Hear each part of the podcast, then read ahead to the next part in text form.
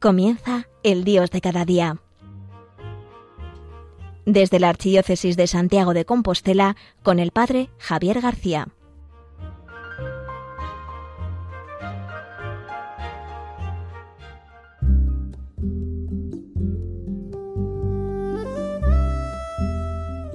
Queridos oyentes de Radio María, hoy quien les habla el Padre Javier García desde Santiago de Compostela. Hoy martes 23 de mayo. Estamos a cinco días de la celebración de Pentecostés, de esta gran fiesta de toda la Iglesia. Con estos 50 días, con la fiesta de Pentecostés, cerramos el ciclo de la Pascua para nosotros, para los católicos, y lo celebramos a lo grande, con el envío del Espíritu Santo a cada uno de nuestros corazones. El día de Pentecostés es un día muy especial, es un día que nos recuerda que sin el Espíritu Santo no somos nada. Por eso me gustaría empezar con una oración muy bella. Es una oración que Ignacio IV Jacín, patriarca de la Iglesia greco-ortodoxa de Siria, una oración, una locución que él realizó en un Consejo Mundial de las Iglesias, en la cual dice lo siguiente. Sin el Espíritu Santo, Dios está lejos. Cristo permanece en el pasado. El Evangelio es letra muerta, la Iglesia una simple organización, la autoridad sería dominación, la misión una propaganda, el culto una evocación. Y el actuar cristiano una moral de esclavos. Pero con la presencia del Espíritu el cosmos se eleva y gime en el parto del reino. Cristo resucitado está presente, el Evangelio es potencia de vida la Iglesia significa la comunión trinitaria. La autoridad es un servicio de liberación. La misión es un constante Pentecostés. La liturgia una memoria y anticipación. El actuar humano se diviniza. Pues esto es lo que sucede con el Espíritu Santo. Con el Espíritu Santo todo absolutamente todo tiene sentido. Sin el Espíritu Santo nada tiene sentido. Por eso qué importante es que seamos conscientes que hemos recibido el Espíritu de Dios, el Espíritu Santo, que viene a renovarlo todo en nuestra vida. Vivimos un momento también en la historia en el cual el hombre es extremadamente individualista. Este hombre ya posmoderno o hipermoderno, como decía Lipovetsky, se ha vuelto tremendamente individualista. Y tiene el peligro de vivir su relación con el Espíritu Santo de la misma manera. Vemos que no solo en la iglesia, sino fuera de la iglesia, eh, el hombre de hoy comienza a creer, pues eso, en una religión muy individualista, de fuerzas, de energías, lo que proclama la New Age, el estar yo bien, el transmitirme esa fuerza, esa energía, que a veces ellos equivocan y confunden con el Espíritu Santo. El Espíritu Santo no es una acción de Dios que viene a exaltar nuestro individualismo, para estar nosotros bien, vivir bien, ¿no? Nuestro narcisismo, sino que el Espíritu Santo nos hace salir de nosotros mismos. El Espíritu Santo nos lanza a la misión, a la evangelización, como a los apóstoles. Por eso tenemos que tener mucho cuidado. Esta tentación que existe en el mundo, en el mundo pagano, donde se vive ahora una religiosidad líquida, una espiritualidad basada en fuerzas, en energías, en el destino. Nosotros tenemos la tentación de caer a veces en esa misma comprensión de la fe. Pero en realidad el Espíritu Santo no es algo que venga a salvar nuestra individualidad sino que es algo que viene a lanzarnos a la comunidad y a la misión, a evangelizar, a vivir para los demás. Esta es la experiencia del Espíritu Santo. Por lo tanto, el Espíritu Santo no lo podemos vivir como algo privado. La fe no la podemos vivir como algo privado. No se puede hablar de ello como algo simplemente individual, sino que es algo que lo quiere transformar a todo.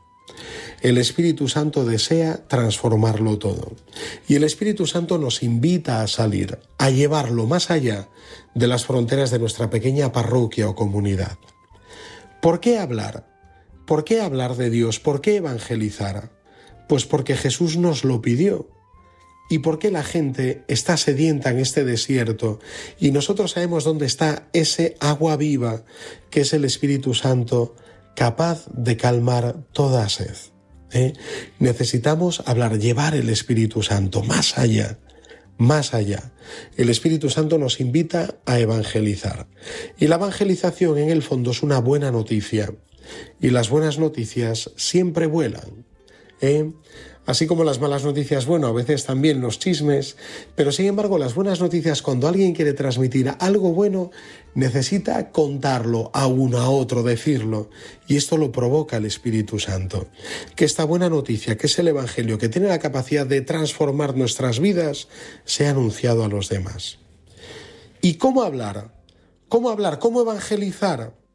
A veces creemos que tenemos que ser como una especie de enciclopedia católica, como un gran compendio, ¿no? Creemos que evangelizar es tener las respuestas a todo, que para evangelizar hay que saber todas las respuestas, lo que piensa la Iglesia acerca de su liturgia, de su doctrina, de su moral, de lo que sea. Pensamos que tenemos que ser una enciclopedia andante, cuando en realidad el Papa nos insiste mucho, lo dice en la Evangelii Gaudium, ¿no? No hay que ser un experto para salir a evangelizar.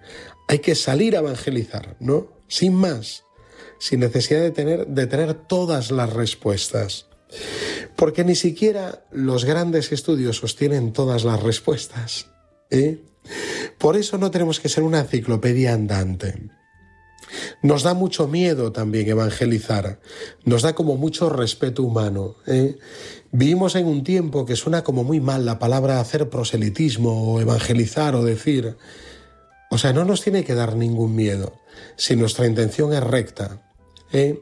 Proselitismo es peyorativo cuando se habla de algo que no tiene una intención recta, cuando uno lo usa, ¿no? A veces uno usa la amistad con alguien para atraerlo a Jesús y luego esa persona no sigue a Jesús, desprecia su amistad. No, nosotros lo hacemos honestamente, desde la honestidad. Porque amamos a Jesús y porque amamos a la gente necesitamos saltar ese respeto humano y hablar de Jesús a los demás con la fuerza del Espíritu Santo. ¿Eh? Por eso, ¿cómo hablar? Pues mira, esta pregunta se reduce a una sola palabra, el amor. Cuando uno vive con amor, cuando uno está enamorado de Jesucristo, cuando uno está lleno del Espíritu Santo, necesita transmitir este amor a los demás. Por eso en este día en que nos preparamos para la fiesta de Pentecostés, me quiero centrar en este aspecto. El Espíritu Santo no solo viene a nosotros de forma individual para curarnos, para sanarnos, sino que nos invita a salir de nosotros mismos y a dirigirnos a la misión, a evangelizar, como los apóstoles, como lo que sucedió el día de Pentecostés. Estaban encerrados con las puertas bien cerradas por miedo a los judíos y la llegada del Espíritu Santo provocó que aquellas puertas se abrieran y que salieran y anunciaran y todos les entendieran con la fuerza del Espíritu Santo.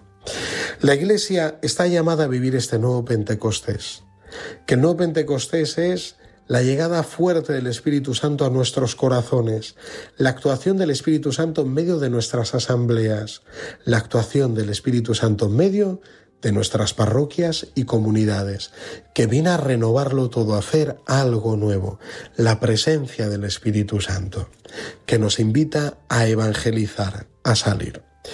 Por eso te invito, vamos a escuchar este primer canto que nos habla del Espíritu Santo y te invito a que con el canto reces, lo pidas, lo desees, que venga el Espíritu Santo hoy sobre ti, que nos preparamos para la fiesta de Pentecostés. Ven Espíritu Santo.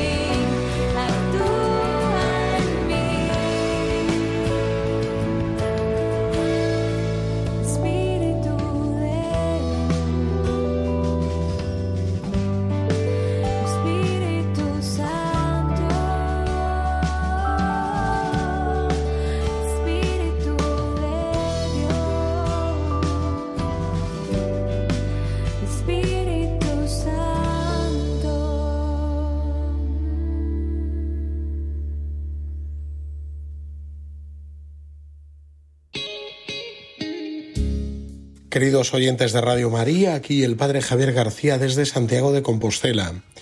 Hoy en el Dios de cada día, que en la primera parte hemos hablado de la importancia de vivir bien esta fiesta de Pentecostés, que llama a la Iglesia a la misión, como llamó en su momento a todos los apóstoles, a esa Iglesia que se encontraba encerrada por miedo a los judíos, salió a anunciar al mundo entero, llegó a los confines del mundo conocido. Eso es lo que provocó Pentecostés. Y nosotros hoy deseamos vivir un nuevo Pentecostés. Hablábamos del peligro de esa vivencia individualista, de lo que significa por recibir el Espíritu Santo, y, y, veíamos la importancia de salir a la misión, que eso es lo que nos invita el Espíritu Santo, salir a la misión. No que llevamos nuestra fe pues de una forma individual, personal, sino que sepamos y descubramos de verdad que la invitación es salir a anunciar al mundo entero. Es la invitación del Espíritu Santo. Por eso hablábamos de la importancia de, salir, de hablar, de, de, cómo hacerlo, de poner amor, de romper respetos humanos, de que no era necesario que seamos pues unas enciclopedias católicas andantes, sino que estamos todos llamados a evangelizar con la fuerza del Espíritu Santo, toda la Iglesia. Y hoy quería hablar de seis notas que yo creo que pueden ser importantes para todo evangelizador que posee el Espíritu Santo que somos todos, todos los bautizados, estamos llamados a evangelizar, que podemos llamar como las seis P's. A mí me ayuda a ponerle un título así porque es como una regla memotécnica, ¿no? Que te ayuda pues a, a recordar luego mejor. No, son seis P's. La primera P, vamos allá, sería la presencia. Para evangelizar es necesario estar presente. No se puede evangelizar desde un despacho o desde un proyecto pastoral, sino que la evangelización requiere que estemos presentes. Podemos estar presentes en el mundo real o también se puede dar esa evangelización en el mundo virtual, pero es necesaria la presencia. Y estar presentes de una manera muy concreta. Para estar presentes hay que ser sal y luz ¿Qué es lo que el Señor nos pide? Vosotros sois la sal de la tierra, vosotros sois la luz del mundo. Por eso esa presencia tiene que ser una presencia significativa, no nos podemos esconder, sino que nos llama el Señor a estar presentes en todos los ámbitos, en el día a día, en el trabajo, en la vida pública, en la vida laboral, en la vida, en la vida estudiantil, estar presentes. Y presentes no de una forma artificial, dando bibliazos a todo el mundo diciéndole conviértete, cree en el Evangelio, sino de una forma muy honesta y muy veraz, siendo sal y luz, siendo nosotros mismos, pero llevando con nosotros al Señor, al Espíritu Santo. La presencia es necesaria. La segunda P, la primera la presencia, lo segundo la persuasión. La persuasión es lo contrario a la presión. Eh, porque a veces nosotros queremos evangelizar por convencimiento y no queremos evangelizar por persuasión, que la gente se sienta persuadida. La persuasión es lo contrario, os decía, a la presión, al estar encima de alguien, al intentar convencer sin más, no atraerte a alguien de la mano. No, no. La persuasión es el convencimiento interior. Para evangelizar uno tiene que estar convencido interiormente y tiene la capacidad de persuadir a otros por su propio convencimiento interior. Me gusta mucho un método que usamos aquí en la diócesis entre los jóvenes de primer anuncio, una luz en la noche, porque a diferencia de otros métodos de evangelización en la calle, en ningún momento los jóvenes que anuncian e invitan en la calle traen luego a esa gente a la iglesia, no la traen de la mano 20 que te llevo a Jesús, no, no, simplemente le realizan un anuncio, un anuncio muy explícito. Esta noche la iglesia está abierta, Jesús te espera. Y una vez que realizan el anuncio o hacen ese diálogo con esos jóvenes, les dejan libremente que vayan o que no vayan. ¿eh? No los llevan de la mano, no, no, libremente. ¿eh? Porque lo hacen con esa persuasión están persuadidos interiormente. Tercera, acordaos, primero la presencia, segundo la persuasión, tercero, no hay evangelización sin proclamación. O sea, no hay evangelización sin que explícitamente se pronuncie el nombre de Jesús. Eh, se comunica un mensaje, pero se comunica también al mismo Jesús. Porque este anuncio es un anuncio que tiene la capacidad de transformar a las personas. Cuando uno anuncia a Jesús, decimos que es, en teología, un anuncio performativo. Performativo que es que la misma palabra tiene la capacidad de realizarse, de transformar la vida de esas personas. Por eso nosotros cuando anunciamos, cuando evangelizamos, tenemos que nombrar a Jesús. Porque la fuerza no está en nuestro mensaje, en lo que nosotros nos transmitimos, sino que la fuerza es, lo que transmitimos es Jesús. Esta es la fuerza, Jesús. Fíjate qué bonito es en el comienzo del Evangelio de Juan, se ve como eh, Juan Bautista le dice a Andrés y a, y a Juan, ¿no? A Juan el discípulo amado, y aquí el Cordero de Dios, y le siguen. Y luego Andrés coge y va a su hermano Simón y le dice, Simón, lo hemos encontrado a Jesús el Mesías y lo lleva a Jesús, ¿no? Y luego esto a Felipe, ¿no? Y Felipe a Natanael y uno a otro se van llevando, se van conduciendo, van hablando de Jesús. Porque no hay mayor privilegio que alguien conozca a Jesús. Y esto lo hacemos por la acción del Espíritu Santo. El Espíritu Santo es capaz de actualizar esa presencia de Jesús que vivió entre nosotros, que vivió en este mundo. Lo hace real, lo hace palpable, lo hace presente en el corazón de las personas, el Espíritu Santo. Bueno, vamos con las tres primeras P's. Acordaos, la presencia, somos sal y luz. La segunda con persuasión, que es lo contrario a la presión. Y lo tercero, la proclamación. En todo evangelizador hemos de hablar explícitamente de Jesús. Cuarto, la cuarta palabra muy vinculada a Pentecostés es el poder. Todo esto lo hacemos con el poder del Espíritu Santo, con la fuerza del Espíritu Santo convencidos de que el fruto no viene de nuestra acción, de nuestras palabras, de nuestro diseño estratégico de evangelización, sino que viene por la fuerza del Espíritu Santo. Y esta fuerza es algo que no podemos contener, que no podemos dominar, sino que nos posee a nosotros, está por encima de nosotros, el poder del Espíritu Santo. En el texto de este domingo de Pentecostés lo veremos, cómo es el Espíritu Santo el que provoca en ellos esa fuerza interior que hace que abran las puertas, que echen abajo los muros, que salgan, porque ya no su poder es el poder del Espíritu Santo. No es el convencimiento interior simplemente de la resurrección de Jesús, sino que es la acción del Espíritu Santo, que Jesús le prometía a ellos. Vendrá el Espíritu Santo, el Paráclito, Él os lo explicará todo. Y cuando viene el Espíritu Santo, lo explica todo. Por eso a veces nuestras comunidades parroquiales parecen comunidades que se han quedado con la resurrección, pero que no han dado el paso de Pentecostés, de salir afuera, de evangelizar, de moverse por el Espíritu Santo. ¿Cuándo lo necesitamos este nuevo Pentecostés? Con el poder del Espíritu Santo. Quinto punto, quinta nota del evangelizador, la presencia, persuasión, proclamación, poder del Espíritu Santo Quinto, la plegaria. Qué importante es la oración. Fijaos, los apóstoles estaban reunidos, pero no de cualquier manera. O sea, no estaban tomando un café, o no estaban con los chismes, ¿no? De la iglesia, de nombramientos episcopales, de no sé qué, tal te has enterado, el párroco, el otro, tal. No, estaban reunidos en oración. Qué importante es la plegaria, qué importante es. Estaban en oración. ¿Eh?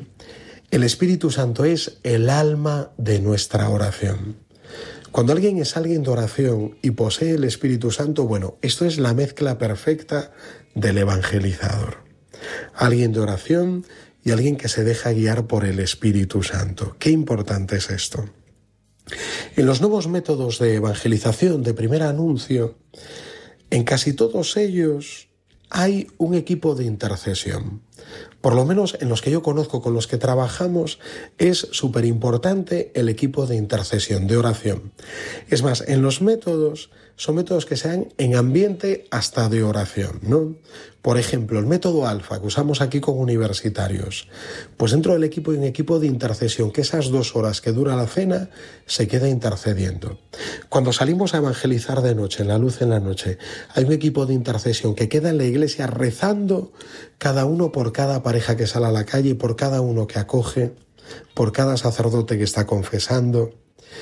Cuando tenemos con los adolescentes lifting, siempre se acaba con un momento de adoración delante de Jesús Eucaristía, con la oración, siempre. Qué importante es la plegaria, la oración. Qué importante es. Y vamos ya con el último punto. Acordaos, las notas de evangelizador, las seis P's. Presencia, hay que ser sal y luz. Persuasión, contrario a la presión. Proclamación explícita al nombre de Jesús. Poder del Espíritu Santo. Quinto, la plegaria, la oración. Y la sexta y última nota, muy importante, que es un fruto de todas estas, que es la pasión pasión. No hay evangelización sin pasión. Necesitamos pedirle al Espíritu Santo que nos apasione. Necesitamos pedírselo. Necesitamos pedírselo. Y una pasión que no provenga de nuestros propios convencimientos, sino que venga de la fuerza del Espíritu Santo, de su acción, que llene de fuego, que insufle fuego y pasión en nuestro corazón. Cuando los evangelizadores son apasionados, cuando hablan con pasión, cuando viven con pasión, cuando transmiten, cuando contagian con pasión, el Espíritu Santo lo transmite. Necesitamos esa pasión, recuperarla. Y no solo a nivel personal, sino a nivel comunitario. Comunidades a veces lánguidas, comunidades ya cansadas, pastores ya desilusionados, catequistas desinflados, un ambiente parroquial que ya es de ir tirando, de ir empujando cada año el elefante de la acción pastoral. Necesitamos esa pasión del Espíritu Santo. Eh, esta es la sexta nota del evangelizador, la pasión, que es yo creo la que tenemos que pedir hoy especialmente, que el Espíritu Santo nos llene de pasión. Bueno, pues os recuerdo estas seis notas del evangelizador, del evangelizador de Pentecostés lleno del Espíritu Santo, como los apóstoles en ese día. Acordaos, la primera nota, la presencia, sal y luz. La segunda, la persuasión, que es lo contrario a la presión. La tercera, la proclamación explícita del nombre de Jesús. La cuarta, el poder, el poder del Espíritu Santo, no el nuestro. La quinta, la plegaria, la fuerza de la oración. Y la sexta y última, la pasión que necesitamos. Pues vamos a pedirlo al Espíritu Santo. Te invito en el día de hoy, querido hermano, querida hermana. En estos días que nos preparamos ya para Pentecostés, vamos a pedirle al Señor dar ese paso. Pasar de vivir una comunidad de resucitados a vivir una comunidad que ha recibido el Espíritu Santo, como la Iglesia cuando nace. Esta experiencia primera de la Iglesia en su nacimiento, que necesitamos que haga eco en nuestras vidas. Feliz martes a todos. Pido el Espíritu Santo para todos y cada uno de vosotros. Pedidlo también para mí.